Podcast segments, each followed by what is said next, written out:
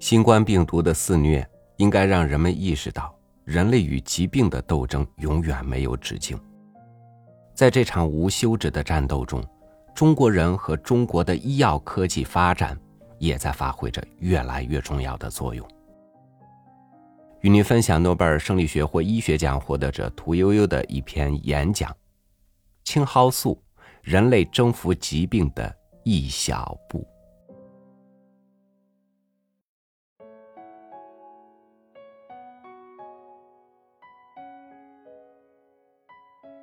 非常荣幸在这里接受今年的拉斯克临床医学研究奖这一生物医学领域最负盛名的奖项。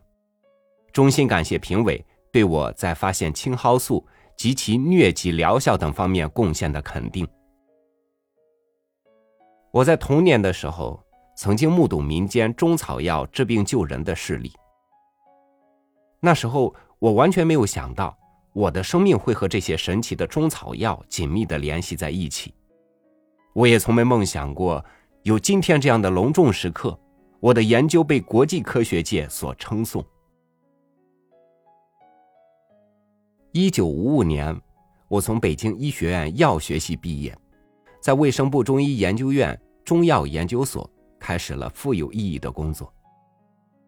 特别是在全脱产、全时学习中国传统医学的那两年半中，我对中草药从好奇转变为热衷。那两年半的训练，使我发现了中医药学的丰富宝藏，领悟了中国传统哲学有关人体和宇宙的精妙思想。在中医药学和现代医药科学紧密结合的原则下，我的团队。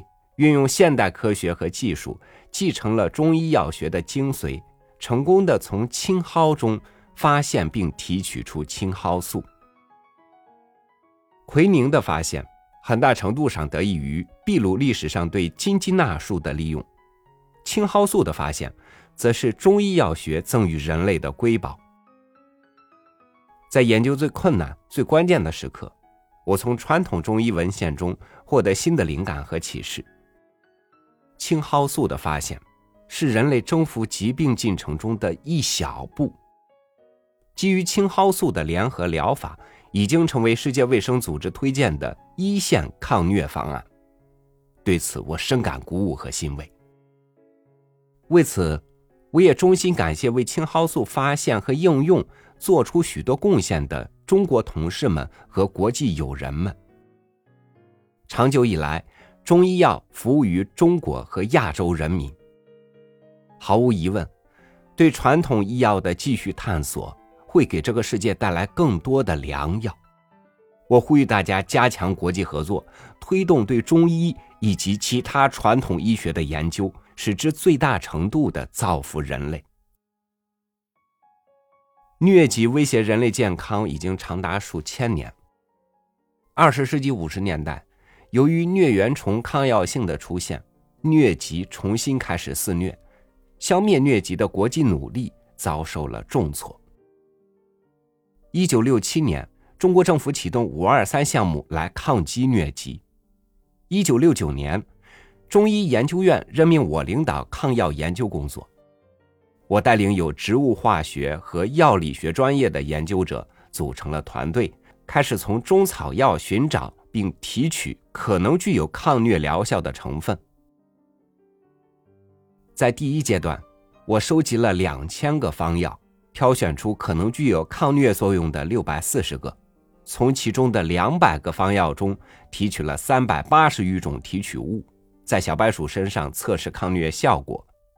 然而进展甚微。研究的转折点出现在青蒿上，它的提取物。显示有一定的抗疟效果，然而实验结果很难重复，而且似乎与文献记录相悖。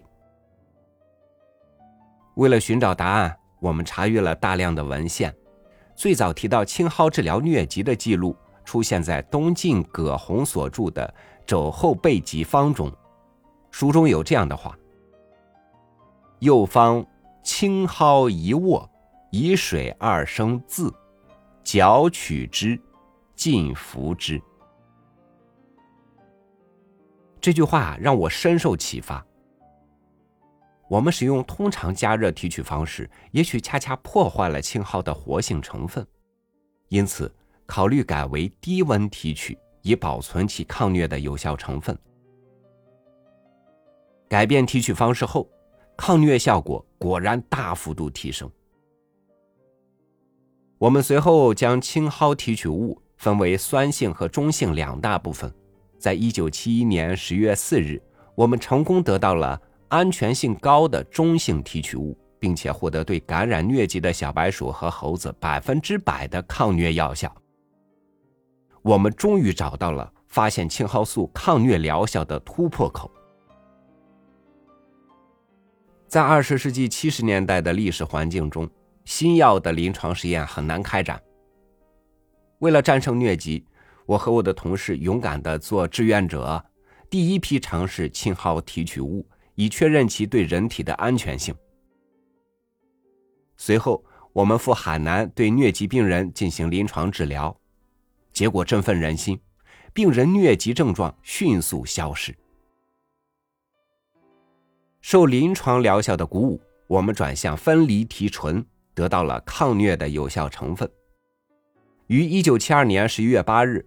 终于找到了这个熔点在一百五十六至一百五十七摄氏度的无色晶体，碳十五氢二十二氧五。后来我们把它命名为青蒿素。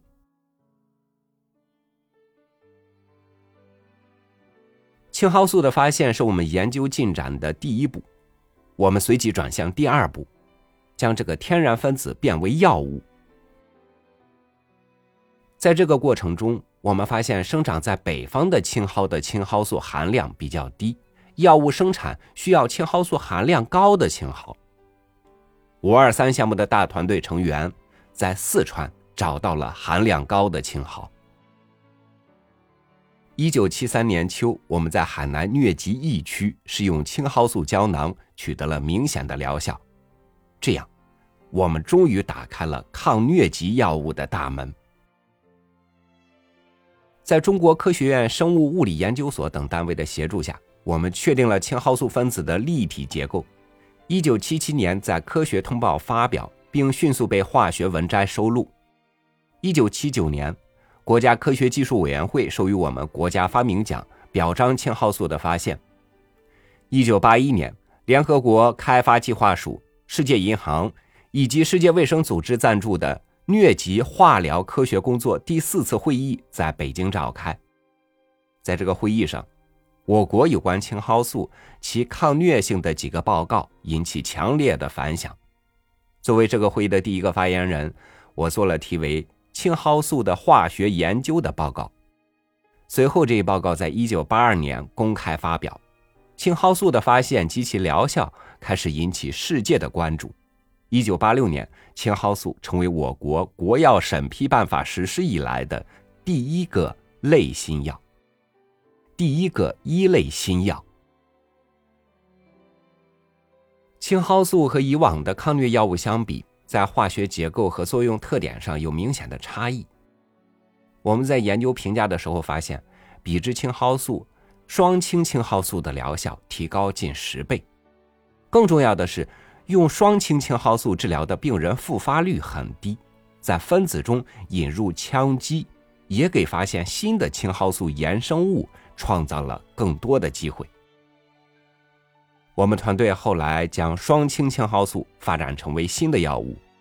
在过去十年，我们也尝试用青蒿素和双氢青蒿素治疗其他的疾病。《青蒿素及其青蒿素类药物》一书。于二零零九年出版，这本书记录了青蒿素发现的历史以及我们在研究进程中所学到的知识。二零零二年，世界卫生组织推荐采用青蒿素作为一线药物治疗疟疾。如今，青蒿素联合疗法在全世界广泛应用，这一疗法极大的减轻了疟疾的症状，挽救了许多人的生命。特别是非洲孩子们的生命。青蒿素是中医药学给予人类的一份珍贵礼物，和植物化学的其他发现，在药物开发中的应用相比，从青蒿提取物到青蒿素的研发历程相当快速。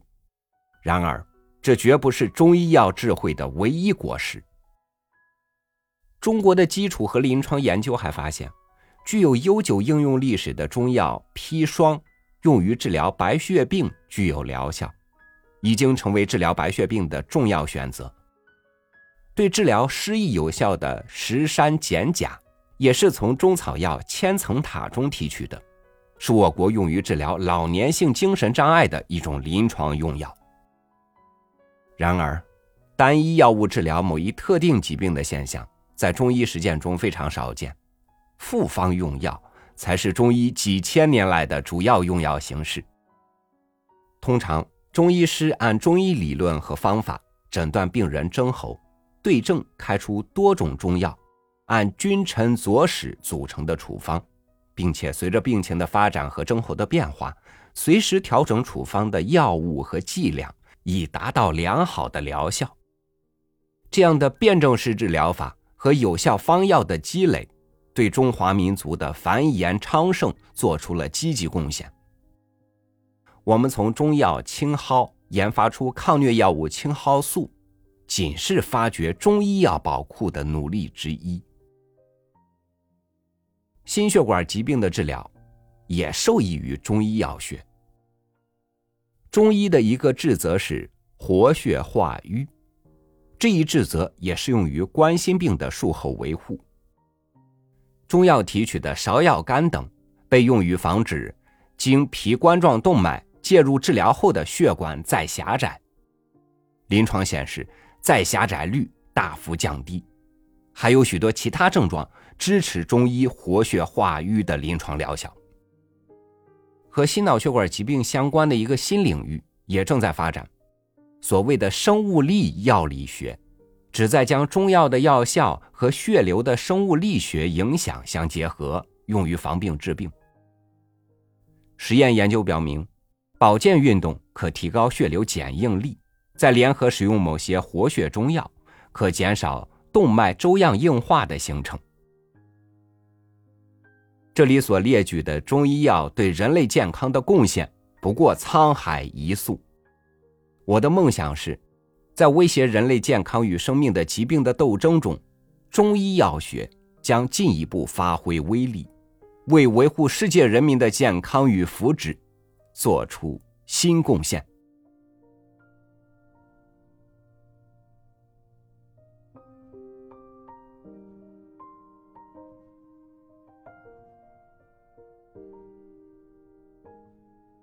医学不仅是人类共同的事业，更是平民的事业。